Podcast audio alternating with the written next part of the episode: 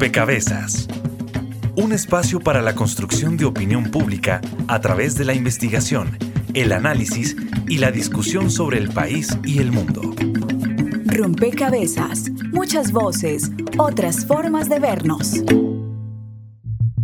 Llegó el día de cambiar a Colombia. Para lograr que todos los colombianos tengan trabajo y mejores ingresos. Yo no voy a dejar que se haga un solo proyecto de fracking en Colombia. 98% de los votantes lo califican a usted como despreciable o peor. Por eso hemos reunido el mejor equipo de campaña que se pueda comprar. Yo soy el mejor garante para que estas obras se hagan realidad. Llegó el momento de poner manos a la obra. Necesitamos recuperar nuestra economía, cero derroche, un Estado austero y eficiente que nos permita bajar impuestos, subir salarios. Para los políticos, tú cuentas porque vales un voto y una vez los eliges ya no vales nada. Para nosotros, tú cuentas porque vales como persona. Esta campaña está por encima de los intereses de cualquier color político. Pero, ¿cómo hacer que el ciudadano común deteste a Mary Paley? Con este equipo de investigadores, su revelador de escándalos, Mucho su asesino de reputaciones, Es un placer. su calumniador, Ah. su falsificador. ¡Hola! ¡Excelente! Sí, estos son exactamente la clase de trucos por los que les pago.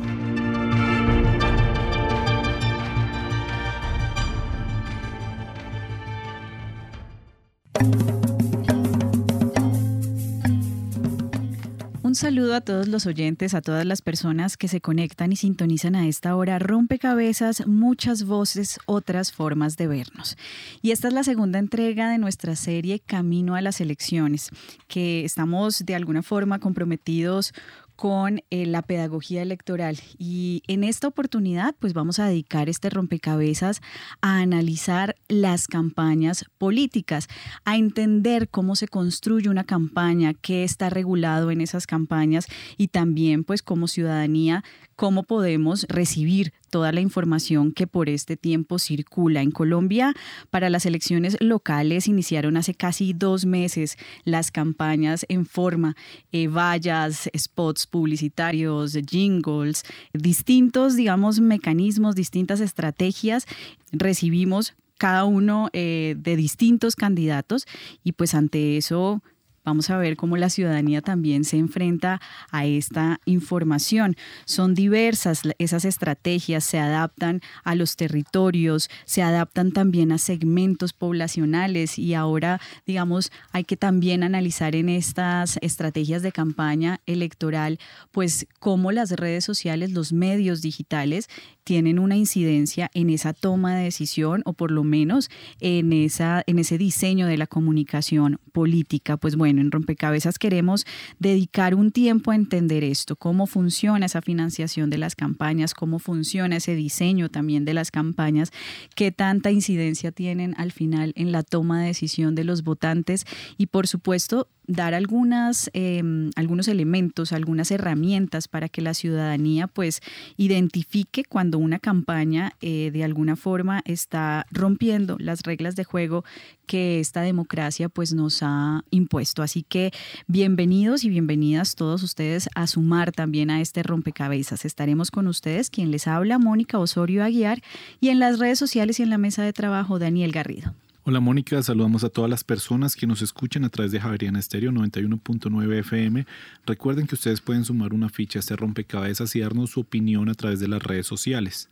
En Facebook nos encuentran como Rompecabezas Radio y en Twitter como arroba rompecabezas, reemplazando la O por un cero. Durante esta semana ya les hemos pedido su opinión y vamos a tener esas fichas durante el programa.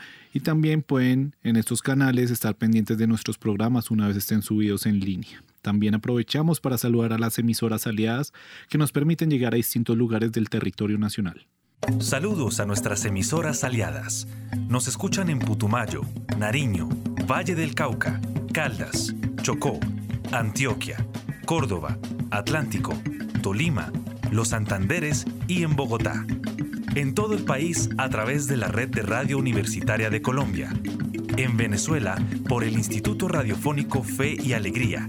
En América Latina por la Asociación Latinoamericana de Educación Radiofónica ALER y en el mundo entero por javerianaestereo.com y SoundCloud como rompecabezas-programa-radial.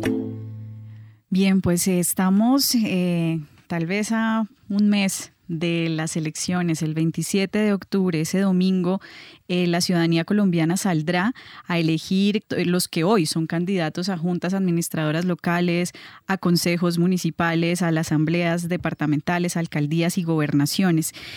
Y antes de, de, alguna forma de adentrarnos a, cómo se está dando hoy ese proceso de campaña eh, eh, política y de campaña mm, al 27 de octubre, valdría la pena entender qué es exactamente esto de la comunicación política y un poco cómo se empieza a configurar este ejercicio profesional de conducir y elaborar toda una serie de estrategias alrededor de las campañas políticas para esto pues tenemos en la mesa de trabajo personas que se dedican al estudio de ello. Néstor Restrepo Echavarría es eh, coordinador de la maestría en comunicación política de la Universidad EAFIT. Nos acompaña vía telefónica y usted, eh, Néstor, pues ayúdenos a entender qué es esto de la comunicación política. Muy buenas noches a, Mónica, a Daniel, a los compañeros de la mesa y a la audiencia en Bogotá y a la red de emisoras en todo el país. Muchas gracias por invitarme. Mira, yendo de una vez al, terreno de la comunicación política, entender la comunicación política es entender un fenómeno que, toda la ha existido, la política y la comunicación y la forma de persuadir en lo político. la, situación es que eh, lo primero se estudia desde la propaganda, luego se, se va, cada vez que va apareciendo un adelanto tecnológico, eh, la radio, el mismo cine, luego la televisión a blanco y negro, la misma prensa, luego la televisión a color, va evolucionando ese fenómeno y eh, en Estados Unidos es donde se empieza a estudiar como tal lo que llamaríamos la comunicación política, que hay muchas definiciones, unas muy democráticas y construyendo una, una visión muy participativa donde los ciudadanos participan activamente en la construcción de lo público y los políticos y las instituciones participan también. Yo, yo soy de los que digo que eso se parece más a comunicación pública. Hay otra visión de la comunicación política que habla sobre poner en situación hegemónica a un individuo o a un grupo con respecto a los demás. Y, quiero ponderar en ese, en ese concepto es porque precisamente en una sociedad donde los ciudadanos tienen acceso a mucha información, tienen acceso a muchos, a muchas herramientas comunicativas, cada vez es más difícil gobernar. Es mucho más fácil gobernar una dictadura o, una monarquía de esas absolutistas que habían en siglos pasados a, ahora en el siglo, eh, final, desde el finales del siglo XX y ahora en el siglo XXI, donde todo el mundo participa, eh, define conceptos y eh, desde esa lógica al político le toca más difícil para persuadir. La lógica es de persuasión. ¿Y cómo lograr? Cómo lograr que voten por mí, cómo lograr eh, sostenerme en el poder y quedarme ahí. En el caso colombiano, por ejemplo, uno podría evidenciar el cambio en, en la forma de hacer la política después de la Constitución de 1991 donde hay una evolución en la forma de hacer política. Por ejemplo, dejamos atrás desde la lógica del bipartidismo liberal conservador, dejamos las lógicas del partidismo para irnos a la lógica personalista. La comunicación política en lo electoral, porque también hay comunicación de, para gobiernos y de gobiernos, en lo electoral se basa en una personalización de lo político. En Colombia empezamos a ver fenómenos como el tarjetón electoral, donde aparecía la foto del candidato y no el partido. el multipartidismo nos dio una, una cantidad de candidatos y una cantidad de oferentes de servicios políticos y aparecen, eh, aparecen los spots, aparecen los debates televisados. En 1994, por ejemplo, es, hay que acordarnos del, de uno de los primeros debates que se dio eh, eh, entre Ernesto Samper y Andrés Pastrana, eh, justamente en un momento donde en Colombia se tiene que cambiar la forma de hacer política por los asesinatos en la plaza pública de los candidatos. Y pasamos a la, a, la cajita de 4x4 de televisión a color a ver debates televisados y a partir de eso elegir. Bueno, Néstor, usted nos deja elementos fundamentales como para profundizar esta transformación en nuestro país eh, a partir, digamos, de, también cómo se, se transforma la forma en que entendemos el hacer de la política, pasando de ese bipartidismo al multipartidismo y esto, digamos, cambia de alguna forma las maneras de, persuadir en ese ejercicio de la política, pero usted también hablaba de cómo las tecnologías también transformaban las formas y que hoy de alguna manera lo que se busca es volver hegemónica una figura de una persona en particular.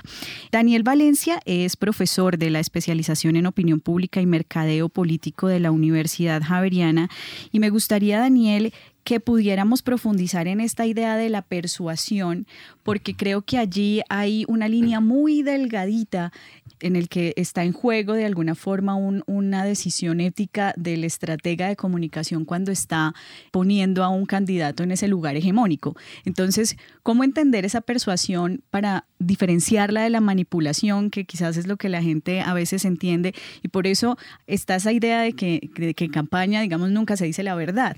¿Cómo entender eso, Daniel? Bienvenido a Rompecabezas. Bien, gracias, Mónica. Buenas noches. Buenas noches aquí a los compañeros y al profesor Néstor. Sí, ¿Qué es lo que asistimos eh, desde hace mucho tiempo ya? ¿sí? En esto de la persuasión, mm, que es el principio del discurso político, que es el principio de la comunicación política, se va enredando en manipulación. ¿sí? Persuadir es llevar al otro a la discusión. De persuadir es lograr que el otro ¿sí? se salga del lugar y me argumente. No, en esto es un asunto de la persuasión por dos cosas que yo veo eh, fuertes hoy en la política. Una, estos asesores de imagen, de marketing político, pues tienen una ingrata tarea y es intentar vender un producto que nadie quiere comprar. Esa es la primera. Es un producto que nadie quiere comprar, pero que toca comprar. Entonces, ¿cómo acudir, cómo apelar ¿sí? a la manipulación? Entonces la persuasión se va volviendo manipulación.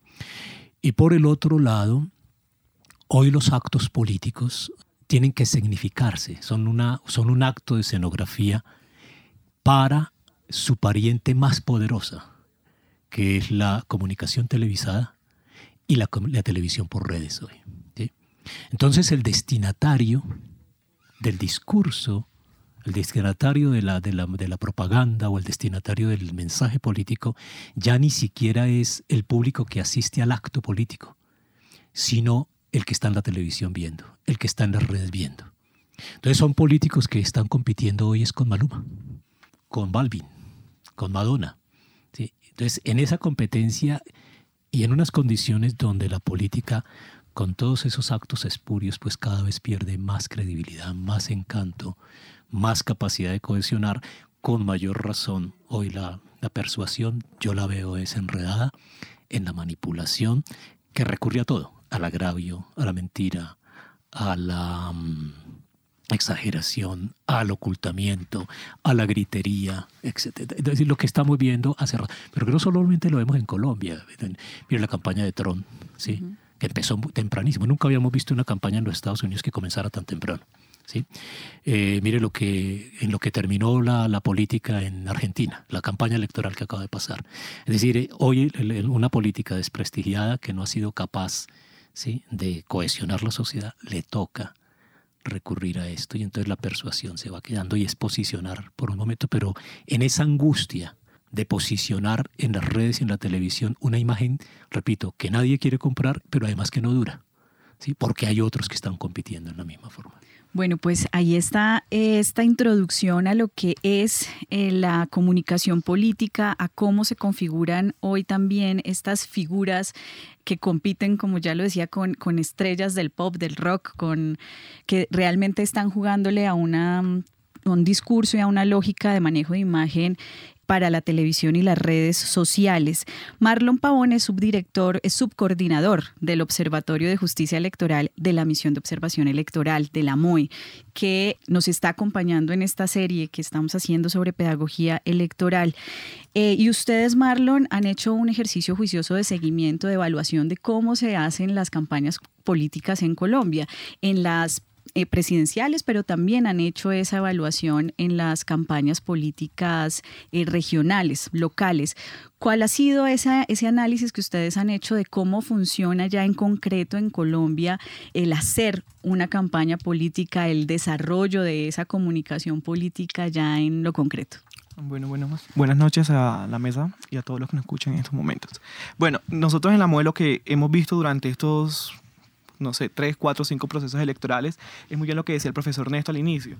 Inicialmente existía un debate que era en la plaza pública por los hechos de violencia, luego pasa un debate como tal a otros escenarios, televisados, radio, pero ahorita lo que hemos visto con mayor profundidad desde el momento del plebiscito hacia acá es todo el debate que se genera en las redes sociales todo lo que implica un debate en redes sociales, todo lo que genera un debate en las redes sociales, todo lo que es el discurso del odio, las noticias falsas, el incitar a través de las redes sociales. Esa es otra de las modalidades, digamos, en las que estamos ahorita en los procesos. Y eso nos lleva también a cuestionarnos y a ver, a, entender realmente cómo se maneja y cómo se dinamiza como tal un proceso electoral. ¿Qué pasa ahí? ¿Cuáles son los límites que hay? ¿Hasta dónde pueden llegar las autoridades? ¿Qué pueden hacer? Eh, ¿Hasta dónde puede, digamos, llegar el ciudadano? ¿Qué es lo que busca el ciudadano? ¿Quién está detrás del ciudadano que se moviliza, que se mueve alrededor de un debate en, las redes sociales. Digamos que ese es el último punto al que hemos nosotros llegado como tal en, el análisis de cómo se maneja toda la discusión en las redes sociales. Eso por un lado. Pero cuando atamos el tema de redes sociales al tema de regulación, al tema de ausencia de regulación, también tenemos que pensar en qué están haciendo las autoridades frente a ese tema, cómo se está dando el tema de la discusión más, más atada a, a, la dinámica propia de los candidatos y a la dinámica propia de la institucionalidad. ¿Cómo responde la institucionalidad a este reto en las redes sociales? Por un lado, encontramos una ausencia, una ausencia grande de cómo regular. Por un lado, eh, esa ausencia también está mediada frente a qué hacer, hasta dónde puede llegar. Si es bueno regular, la, discusión que se da en el interior de las redes sociales. ¿Por qué es bueno? ¿Por qué, no es, ¿Por no es bueno? Si se están limitando otro tipo de derechos, porque estamos hablando de las libertades que se dan, libertades de expresión. Entonces vamos a hablar de judicializar a todos los que están, no sé, atacando a un candidato desde su punto de vista. Pero ¿qué pasa cuando ya no el debate no, no gira en torno a las ideas políticas, sino que en ese mismo debate en las redes sociales lo que se está haciendo es incitar el odio? Qué está pasando ahí. Entonces, por un lado, el tema como tal eh, de qué hacen las, instituciones, de qué hacen los partidos políticos y de qué hacen como tal los candidatos. Y por el otro lado, qué pasa al inicio, ya, saliendo un poco de todo el tema de, las redes sociales, para devolvernos un poco al debate público, al, al debate que se da o a la campaña que se da como tal en las calles. Cuando nosotros revisamos qué es lo que están haciendo los partidos políticos, qué están haciendo los candidatos, es jugarle un poquito sucio al tema de las campañas y cómo le están jugando sucio. A través de una figura práctica que son los grupos significativos de ciudadanos. ¿Y cómo lo hacen? Los grupos significativos de ciudadanos no tienen ninguna regulación, no tienen ningunos límites en el control de la financiación. Entonces lo que vemos son 100, 300, 400. Para estas elecciones se inscribieron más de mil grupos significativos ciudadanos. ¿Y eso qué significa? ¿Eso, ¿Eso en qué se traduce? Eso se traduce en propaganda que inicia desde muchísimo tiempo antes. Tú lo decías, la, eh, la campaña como tal inició tres meses antes de las elecciones. Para estos grupos significativos de ciudadanos, la campaña como tal inició un año antes de las elecciones. Frente a ellos no hay controles, frente a ellos no hay límites, frente a ellos no hay absolutamente nada. Entonces se empieza a generar también un desequilibrio propio en la campaña del proceso electoral. Eso cuando nos, cuando nos apartamos un poco de la discusión que se da al interior de las redes sociales, para tenerlo como un poco qué pasa en el terreno. Ahí nos llega una ficha, Daniel. Sí, a propósito de lo que dice Marlon, justamente en nuestras redes sociales le preguntamos a los usuarios actualmente qué tiene más influencia en usted a la hora de votar la publicidad tradicional o las redes sociales. 14% dijo las redes, la publicidad tradicional y 86% dijo las redes sociales. Y ya Marlon nos permitía ver cómo el escenario en que se mueve este tipo de campaña, una ausencia de regulación, incitar al odio, juego sucio, grupos significativos de ciudadanos. Y ante este escenario, eh, quisiera preguntarle a, a Néstor cómo cambian precisamente las redes sociales, las campañas políticas y también la relación que tiene el usuario que recibe esa información con los candidatos? Miren, lo primero que hay que entender es que eh, a mayor nivel de técnicas de marketing político, menor institucionalidad de los, de, por ejemplo, de los partidos políticos. Y ahí aumenta altamente lo que llamaríamos la personalización. Las redes sociales en lo político son muy importantes. Sería, por ejemplo, para un movimiento social es fundamental porque lo que haría, lo que haría las redes es ah, informar y que interactúe y que movilice el ciudadano. Pero lo que es, lo que vamos viendo es cómo las redes sociales se convierten en un parlante, en un parlante y en una en una lucha entre, yo lo voy a, no me atrevo a decirlo como entre barras bravas. Cada cual tiene su idea, su principio y solo soy amigo de aquel que me siga mis principios. No hay un momento de liberación. En Colombia todavía no hemos llegado a lo que Rey Morato, el profesor Rey Morato o otros profesores que trabajan lo que llamaríamos la política 2.0. Vamos en camino. Lo que hay en, Colombia es que la televisión sigue siendo el medio por excelencia en el cual el ciudadano se convence, se legitima, pero eso que se plantea en la televisión va y se delibera y se vuelve en una batalla campal en redes sociales. Lo que, lo que podría hacer en ese momento es, eh, y la pregunta que uno diría es si en medios como la radio, la televisión, el, los consejos nacional electoral o el tribunal electoral en América Latina y en el mundo han empezado a limitar, por ejemplo, el número de spot para partidos o candidatos, número de información, también podríamos mirar, empezar a mirar a ver si se podría o no se podría. Por los candidatos, no me refiero a los ciudadanos, los ciudadanos tienen toda la libertad de expresar y decir todo lo que quieran. El asunto es, es que eh, está llegando el momento en que, en que van a tener que empezar a, limitar eso o, la, o las campañas se van a llevar a, a, ese fenómeno que llaman ahorita fake news y todo eso, ese, ese contexto donde, donde una mentira se, eh, se, está convirtiendo en realidad y está llegando a, a, escenarios de lo político. Para salirme del caso colombiano, o sea, en Ucrania acaban de elegir un presidente, un presidente que era actor de televisión y que actuó en un programa, en un programa como como presidente y la gente decidió elegirlo a partir de eso, o sea, la gente no está, la gente estamos en un fenómeno donde está, hay la desafección política, la carencia de institucionalidad, el Estado no representa a nadie, los partidos no representan a nadie, la gente está como huérfana y es en ese momento donde, donde áreas como las redes se convierten en fenómenos, en fenómenos que muchas veces se convierten en realidad y es un juego altamente emocional, no racional, es un juego emocional que atacan lo racional. Por ejemplo, si no, si no votamos por X candidato, nos vamos a volver como el vecino en un momento determinado. Es un juego de, que es racional porque qué miedo que lo que le está pasando al país vecino, que tan, tan horrible lo que está pasando, no quiero ser así, nadie quiere ser pobre, nadie quiere tener crisis económica. Entonces es atacando directamente el juego emocional y las redes son el mejor momento para, son la, el mejor vehículo para llevar a eso. Bueno, usted, Néstor, pues suma este análisis sobre cómo las redes sociales pues impactan el desarrollo de una estrategia, de una campaña y cómo también casi que esto nos lleva al momento de pensar cuáles van a ser los límites para los candidatos, usted bien lo señala, no para la ciudadanía, en el uso de estos, de estos medios de comunicación en ruta hacia las eh, elecciones. Eh, hablaba usted de desafección política, hablaba usted que los partidos no representan a nadie. Y hablaba también de cómo las campañas ahora se, se basan y se fundamentan en la emocionalidad y que esto de alguna forma está en el juego entre el miedo y la esperanza, ¿no? Ahí está el juego de las campañas políticas. Vamos a sumar a sus análisis la voz de Carlos Arias, otro analista político. Las redes sociales han abierto una ventana de oportunidades para los candidatos a ocupar cargos públicos. Se dice que Obama fue el primero en ganar una elección presidencial en 2008 gracias a su completa plataforma digital para comunicar y ganar visibilidad. Esta realidad ha ido creciendo y muestra de ello es la primavera árabe de 2011, en la que esta nueva manera de comunicarse fue vital para transformar el norte de África y su mundo político.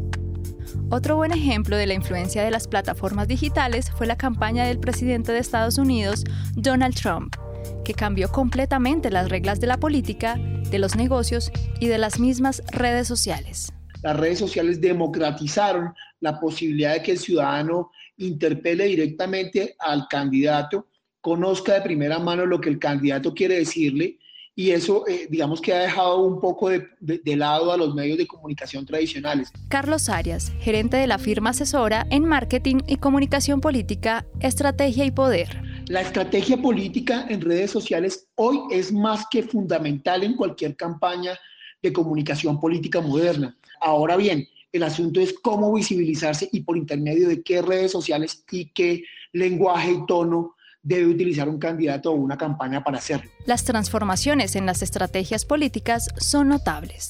La publicidad política cambió radicalmente con la llegada de las redes sociales, básicamente porque a pesar de que no reemplaza a la plaza pública y no reemplaza a la comunicación o la publicidad tradicional que se hace por intermedio de pauta en radio, en prensa o en publicidad exterior, sí le da un, beneficio importante a las campañas y es hablarle directamente a los electores por intermedio de la microsegmentación, de lo que se llaman los gustos, preferencias y actitudes de los ciudadanos que independientemente del nivel socioeconómico, del rango o el género, se comparten entre los cientos de habitantes que puede tener una población o un territorio al cual una campaña le quiera llegar. Los retos en la era digital son muchos, pero también nos pone ante responsabilidades en común. Y es que las redes sociales no son malas por sí mismas, es la utilización de las redes sociales y el cuidado que tenemos nosotros en vincular como ciudadanos nuestra información personal e íntima en las redes sociales, lo que determina o no, eh, digamos, esa manipulación de la información alrededor de la construcción de mensajes manipuladores o persuasivos, en el mejor de los casos, de las campañas. No son las redes sociales las malvadas hoy del escenario político. Lo que creo es que han sido mal utilizadas y los ciudadanos no son conscientes de la información que depositan en ellas. Y hace un especial énfasis. No podemos seguirle echando la culpa a las redes sociales, no podemos seguirle echando la culpa a las fake news si el interés y el conocimiento político que tiene un ciudadano es el mismo o es mucho menor que el que puede tener por el nuevo disco de Maluma o de J Balvin. Es cuestión de, de, de verdad interesarnos por la política, a pesar de que tengamos estigmas alrededor de ella o le generemos estereotipos que la etiquetan. Redes sociales. La caja de Pandora hacia la reputación y el poder. Informaron para Rompecabezas Juan Sebastián Ortiz y Jenny Castellanos. Bien, ahí estaba la voz de Carlos Arias que también señalaba poco esta relación entre poco el mundo del espectáculo con la campaña política y cómo también eh, la ciudadanía tiene una responsabilidad en asumir su elección de una manera responsable, intentando ir un poco más allá de esa información y de ese contenido que se diseña en la estrategia. Hablaba también que las redes sociales no son, eh, digamos que no hay que satanizarlas por, sí mismas, sino que de alguna forma es el uso que se hace de ellas. Estamos en Rompecabezas hablando sobre campañas políticas, cómo se diseñan, cuáles son los retos y de alguna forma cómo eh, la ciudadanía debe enfrentarse a ellas. Y en lo que vamos de la conversación han quedado algunas ideas sobre las que quisiera empezar como a profundizar y es el tema de la regulación. Marlon lo señaló también lo señaló Néstor como una necesidad de pensar cuáles son esos límites, eh, hasta dónde se llega, hasta dónde llega la ciudadanía en este ejercicio de compartir información, de compartir opiniones sobre X o Y candidato, pero también cómo hay una regulación de los mismos candidatos sobre la información que se comparte en las campañas electorales. Daniel, ¿cómo se ha dado un poco o cómo se da un poco este ejercicio de la regulación? Regulación de las campañas políticas en nuestro país? Personalmente yo soy muy pesimista en eso. Este, de por sí que este es un país con mucha dificultad para cualquier regulación. Es un país capturado por muchos poderes de facto y capturado en esas partes por los, por los mismos políticos o por los mismos que están ahí. Yo lo veo muy difícil porque inclusive desde el mismo establecimiento, desde el mismo, digamos, eh, aparato ejecutivo, viene el, desprestigio, el, mal uso ¿sí? de la información. Eh, el profesor Néstor y, aquí Marlon lo decían, escondir el miedo, pero eso ha sido histórico, ¿me entiende? Histórico. El miedo y el odio, ¿sí? como lo dijo Freud, son una fórmula eficaz, son un gran pegamento para unir masas, el miedo y el odio. Y eso, desde la Primera Guerra Mundial, eh, ha sido la fórmula eficaz hasta hoy. Ve al canciller, desprestigiando las FARC, desprestigiando Rodrigo Granda, y tuvieron que salirle al paso. ¿Cómo le podemos pedir a un, a un gobernante que haga, que, impulse una regulación cuando él mismo, mismo está utilizando ese recurso del desprestigio y del recurso al miedo y, a la, y al odio? Yo lo vería más por el lado de la misma ciudadanía si un día es capaz de superar esa, ese infantilismo en la política, pero también esos prejuicios sociales que llevamos. Es decir, y lo decía también el profesor Néstor, ¿no? nosotros no somos un país de la deliberación, ¿sí? somos un país católico, somos un país que tiene un problema gravísimo. Una de las frases más hipócritas de los colombianos es que las ideas ajenas se respetan. A nosotros no nos enseñaron a ir respetar las ideas. Nosotros no nos enseñan a debatir las ideas, ¿sí? Nosotros no, no, no, nosotros por eso nos pegamos, por eso nos matamos. Entonces, por eso vociferamos. ¿sí? Y hacemos de las redes sociales, que eso pueden ser un buen elemento, si pueden ser un buen instrumento para ello, hacemos de eso una, una, una, carnicería en lo que sea, no solamente en la política. Uno mira esas peleas entre los taurinos y los antitaurinos, ¿sí? es el agravio constante. ¿sí? La recurrencia a la mentira, eso es una estrategia muy para, para desprestigiar el otro. Entonces, un país como este, yo lo que veo más es el compromiso desde el lado de la ciudadanía, ¿sí? desde el lado de los agentes que tienen directo contacto con la ciudadanía, la escuela, por ejemplo la academia, cómo forma políticamente para que el ciudadano aprenda a deliberar, ¿sí? para que podamos tener un día una opinión pública deliberativa, discursiva, de argumentación, de discusión, de deliberación y no del agravio, del descalificar al otro. Porque por el lado de la regulación yo, insisto, soy muy pesimista en todo tipo de regulación, porque, repito, es un país, es un Estado, es una política optada, capturada bueno, en, En Rompecabezas, en todo caso, nos dimos a la tarea de revisar cómo ha sido ese proceso de regular las campañas políticas, así que sumamos esta ficha para ponerla en discusión. La historia de la regulación de las campañas electorales en Colombia inicia en 1985 con la Ley 585, la cual estableció el estatuto básico de los partidos políticos y se constituyó como el principal antecedente en materia de financiación de campañas electorales. En ella se regularon aspectos como la obligación que tienen los partidos de registrar libros de contabilidad, la rendición de informes sobre ingresos y gastos de las campañas, las fuentes de financiación y la fijación de topes de dineros a invertir durante la campaña. En 1991, con la Constitución Política, se le dio un valor constitucional a la financiación, no solo para el funcionamiento de los partidos y movimientos políticos, sino también para las campañas de quienes se postulen para algún cargo de elección popular.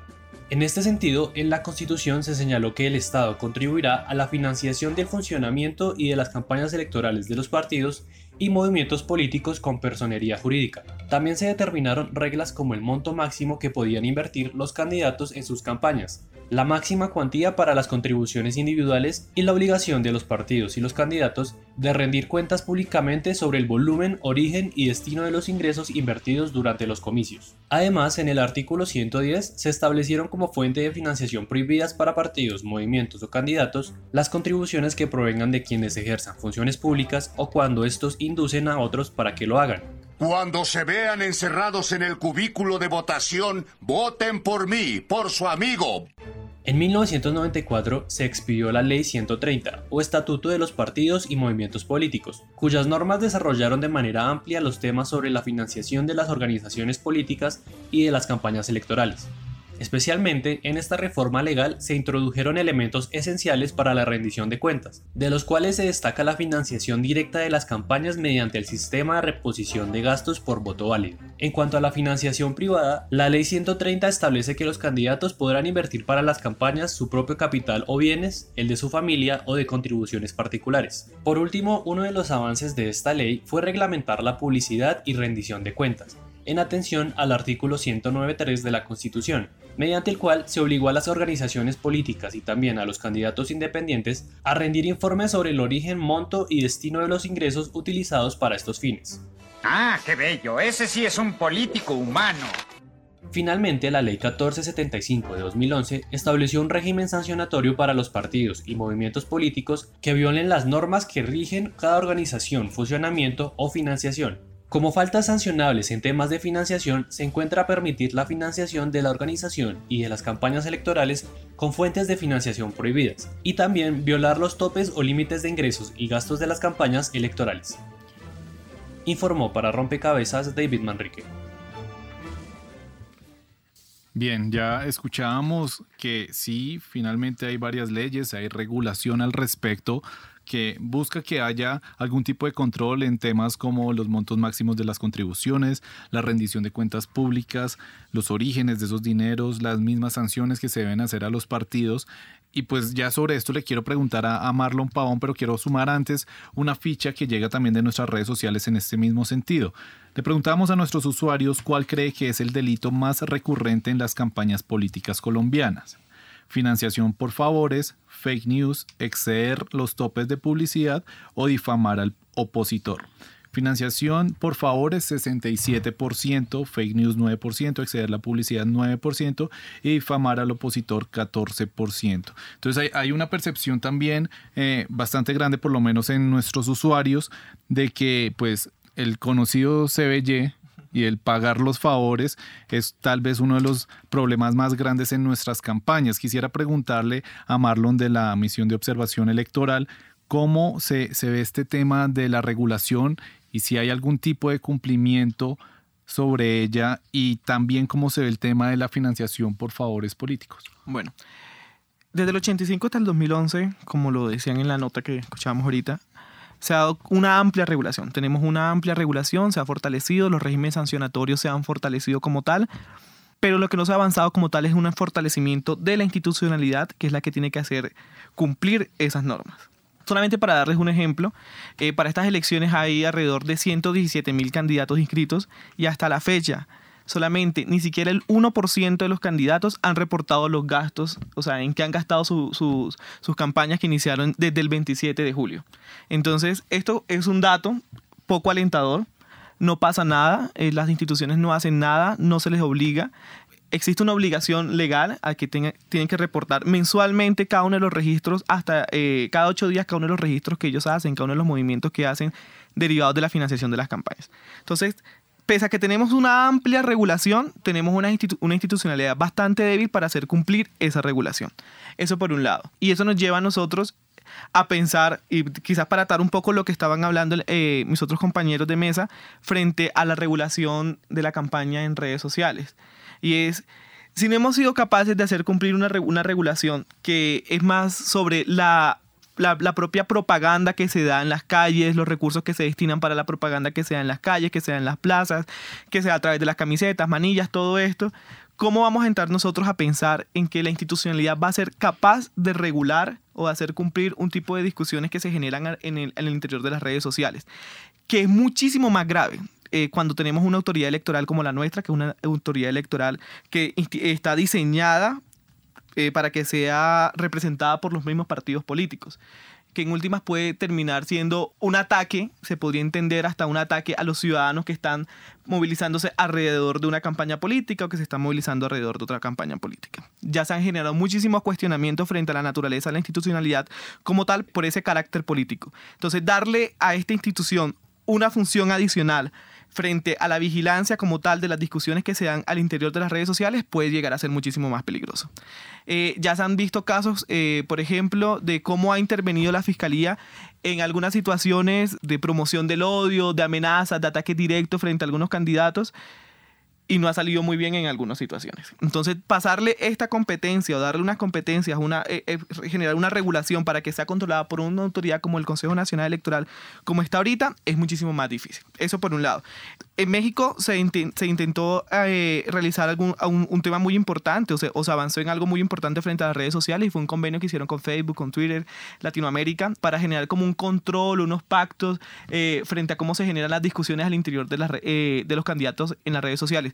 Algo así está retomando o está, o está adoptando como tal Colombia a través del Consejo Nacional Electoral. Me parece que es un avance eh, para generar pactos de, no agresión, pactos de no violencia. La misión de observación electoral hace algunas semanas con el, el episcopado también realizaron algunos tipos de pactos frente a este tema pero la idea es que estos pactos no trasciendan, es que, estos pactos trasciendan a las redes sociales, que no se queden solamente en las discusiones que se dan en plaza o las discusiones que se dan eh, a través de eh, la agresión en, dañar la publicidad al otro compañero o al, otro, o al, contrario político, sino que también esto trascienda a las redes sociales.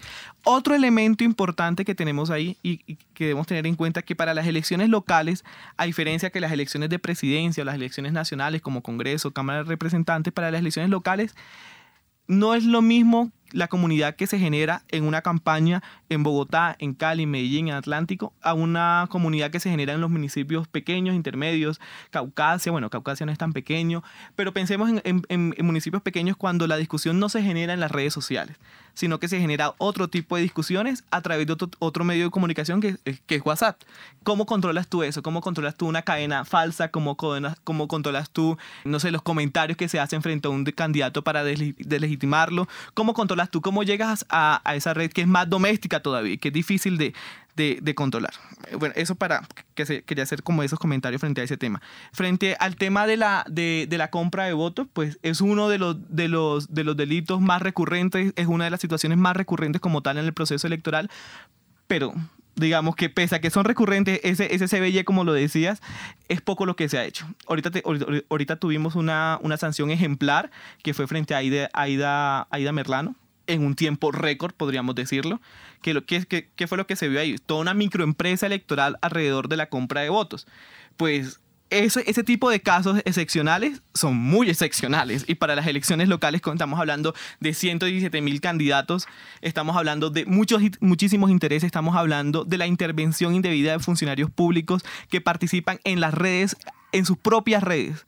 Imagínese usted, no hay ni siquiera manera como tal que la Procuraduría pueda entrar a determinar si yo, Marlon, que soy el actual alcalde, puedo usar mi red, mi, mis redes personales para promocionar a un candidato, si eso se está entendiendo como participación política. Si mi esposa, que es la, que es la primera dama eh, o que es la gestora social del municipio, lo puede hacer, si lo pueden hacer los concejales, si no lo pueden hacer. O sea, hay toda una discusión y una falta de regulación frente a ese tema. Bueno, Marlon, usted eh, nos deja claro en ejemplos concretos un panorama efectivamente muy preocupante y que a lo mejor alimenta la su pesimismo, Daniel.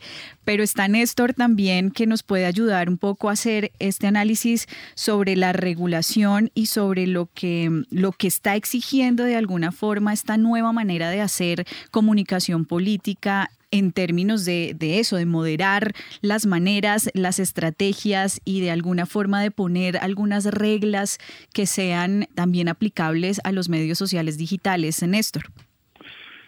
Sí, bueno, lo primero, estoy totalmente de acuerdo con lo que planteaba Marlon, mientras que no haya institucionalidad, no hay nada por hacer.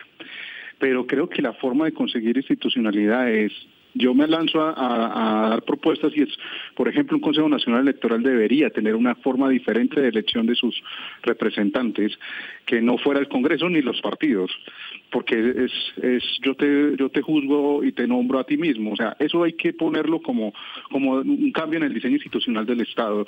Lo segundo es saber muy bien qué es lo que vamos a regular. Un caso, por ejemplo, el, la MOE revisa y toda la, sociedad civil, esos grupos que la, la OEA, por ejemplo, revisan lo que, cuáles son los gastos de una campaña y me mes tiene que pasar la información, pero no aparece nunca y lo, y lo he tratado de encontrar en esos libros cómo aparece, cómo aparece el pago al spin doctors, al asesor, por ejemplo que cuesta muchísimo dinero, pero no aparece ahí. Y es porque la pregunta es, ¿qué es lo que se tendría que regular en una campaña? Desde el tinto y la, sede, pasando a pasando a los carros que necesito para para llevar a, los militantes. Todas esas cosas que, que tiene una campaña y que, y que cada día aumentan por las nuevas tecnologías de la información y todo eso, eso no está, no está en la regulación. Y ahí ahí donde, donde la universidad tendría mucho que decir y desde la, desde la investigación en comunicación política, decir qué es lo que realmente se necesita para hacer una campaña en Colombia y qué es lo que a partir de eso se debe regular. Lo, tercero sería pensar en la forma de financiación de las campañas. Eh, no es lo mismo la financiación para una ciudad eh, capital como Bogotá, una ciudad alterna como Medellín, Cali, um, Barranquilla y Bucaramanga, donde la financiación mixta tendría que estar por, el, por la magnitud de la campaña versus esas campañas pequeñas en los municipios y en ciudades alternas donde yo creo que se tendría que pensar en una financiación pública donde tendría que haber un equilibrio entre, entre los que compiten, porque es ahí donde se está generando el mayor nivel clientelar y de compraventa de compraventa de clientela política porque el botín es el el botín precisamente es el municipio y ya por último, creo que eh, hay que volver a fortalecer Yo sé que para muchos eh, ya están acabados, pero hay que volver a fortalecer los partidos políticos. Si no hay institucionalidad de partidos, no hay quien a, hay, eh, no hay no hay a quien limitar ni generarle normas. Es que vuelvo a lo, eso lo que planteaban Armón de esos grupos significativos, ya eso está saliéndose de todo contexto cuando los grupos significativos se vuelven movimientos o partidos electorales que en una elección están y, en el otro no, no dejan de existir. O se llenan de, cantidad de avales. Ahí la, solución sería los grupos significativos deberían representar grupos significativos. Por ejemplo, grupos LGBTI o los raizales de San Andrés. Eh, personas, eh, personas y colectivos que no se ven representados en un partido realmente. No cualquiera que quiera eh, montar su partido, perdón, su colectivo y luego resulta lleno de avales. Una, esa es otra de las cosas. O tiene avales, o tiene un aval, o tiene el grupo significativo, pero las dos cosas no, tienen, no pueden estar. Y creo que ahí, si empezamos a limitar desde esas cosas, desde la institucionalidad, de la financiación, creo que se podría empezar a mirar una una nueva forma de hacer la política y las campañas. Bueno, pues con estas propuestas para una nueva forma de hacer la política y las campañas, eh, vamos a dar un paso a esta reflexión sobre el rol de la ciudadanía a la que usted, Daniel, también ya había pues apelado para decir allí está eh, la o el lugar donde se puede transformar la política. Vamos a sumar las voces ciudadanas a rompecabezas y ya volvemos con ese rol que tiene la ciudadanía en este ejercicio también de hacer campañas, de entenderlas y de tomar una decisión a partir de ellas. Sí, sí lo he sentido, ya que cuando voy a entrar a alguna de mis redes sociales, todo el tiempo están mandando información respecto a candidatos y bombardean todo el tiempo con, los, pues, con, los candidatos y las propuestas de ellos, que ya uno, de tanto verlos, uno, uno cambia de opinión simplemente porque el, el subconsciente lo ha visto tanto que uno ya quiere votar por esa persona verdad no he sentido que hayan intentado cambiar mi, mi, opinión hacia uno u otro candidato porque tengo decidido ya por quién votar y por más de que intenten hacerlo no, no pueden cambiar mi opinión sea favorable o desfavorable hacia un candidato. Eh, siento que sí hay un poco de manipulación hacia el voto en redes sociales tanto como de los candidatos como pues la gente que los sigue cuando tú publicas algo diferente a lo que ellos quieren o quieren que tú sigas, pues siempre te dejan como un comentario que hace que, que pienses que ese candidato o esa opinión que tú tienes es, está mal y deberías seguir lo que, lo que ellos quieren. Al igual que cuando, no sé, quieres ver un video o algo, ya sea en YouTube o Facebook, siempre te lo interrumpen con publicidad política. No, la verdad no. O sea, en Twitter muchas veces tú pones tu opinión y digamos que a veces sí tienden a decir como, ay, oye, estás equivocada por tal y tal motivo, no sé qué. O pues tienden a agredirte, decir como, ah, ese candidato no sirve para nada, no sé qué. Pero como tal manipular, hasta ahora no me he sentido en esa posición, sino que sí veo la polarización un poquito más como de decir tienes que votar por este porque este es bueno, pero no como manipularte como tal. Bueno, escuchamos el sondeo ciudadano. La pregunta que les hacíamos es, ¿ha sentido que han intentado manipular su opinión en redes sociales para votar por cierto candidato y de qué forma? Había quienes decían que sí han sentido manipulación, presiones, publicidad política en los contenidos que veían, mientras que otros sentían que la persuasión no era tan efectiva.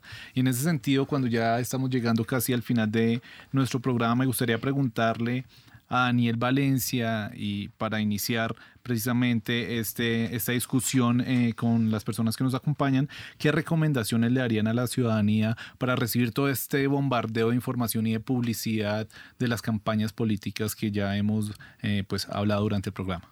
No, la, la ciudadanía, como dice alguno de los oyentes, realmente no es la manipulada totalmente. Lo que se manipula es la información, lo que se manipula es la propaganda, el dato, la mentira, ¿no? Yo lo que le, yo lo que creo que el deber del ciudadano es, como decían algunos ahí, ir decidiendo por sí mismo e informándose por sí mismo. Ahora, indudablemente los medios tradicionales de la comunicación siguen siendo una, un agente importante para esto, ¿sí? Que es lo que no tienen, porque finalmente lo que hacen los medios hoy es replicar lo de las redes sociales. En vez de estar cubriendo la información, en vez de estar haciéndole un seguimiento a la política, están haciéndole un seguimiento a la, al marketing político y a la propaganda política. Entonces yo lo que creo que el deber del ciudadano es por sí mismo volver a la política. ¿sí? Volver a la política es, de alguna manera, hacerse responsable de cómo me informo, no solamente a través de lo que circula por las redes, no solamente a través de lo que circula por los medios, sino con toda esta posibilidad que tiene como el, ciudadano hoy de acceder a información pública de todo tipo, yo creo que es romper esa pereza y esa comodidad del me gusta, el link, el sí, salirse de, ese confort, ¿sí? y, e interrogarse a sí mismo, ¿sí? porque finalmente es el que va a decidir allá en, la, las urnas. ¿no? Pero es, es, el principio de volver a la política, porque desafortunadamente la política y la democracia en un país como este, si en la mayoría, está confinadas a las urnas. ¿sí? Ahí quedó reducida la, democracia y la política y es que el ciudadano entienda un día que no termina su responsabilidad en las urnas ¿sí? y que no solamente es quedar expuesto a la propaganda, sino que tiene el deber de informarse y en eso yo vuelvo a insistir, la educación política, la escuela, la academia tiene que hacerse esa pregunta, ¿cómo educar políticamente al ciudadano. Y educarlo políticamente no es para la militancia, no es para la ideología, es para la construcción de la esfera pública. Eso es una educación política que necesita este país. Marlon, en la misma línea, ¿qué decirle a la ciudadanía para atender de alguna forma este momento. Ya nos queda solo un mes, pero se intensifica también el ejercicio de la campaña, del marketing político y también qué puede hacer la ciudadanía si ve algo que no está funcionando bien en ese sentido. ¿A dónde puede ir? ¿Cómo puede denunciar? ¿Qué puede hacer? Bueno, primero, eh, invitar a que los ciudadanos seamos más críticos frente a la información que estamos consumiendo, frente a lo que estamos leyendo, frente a lo que estamos viendo.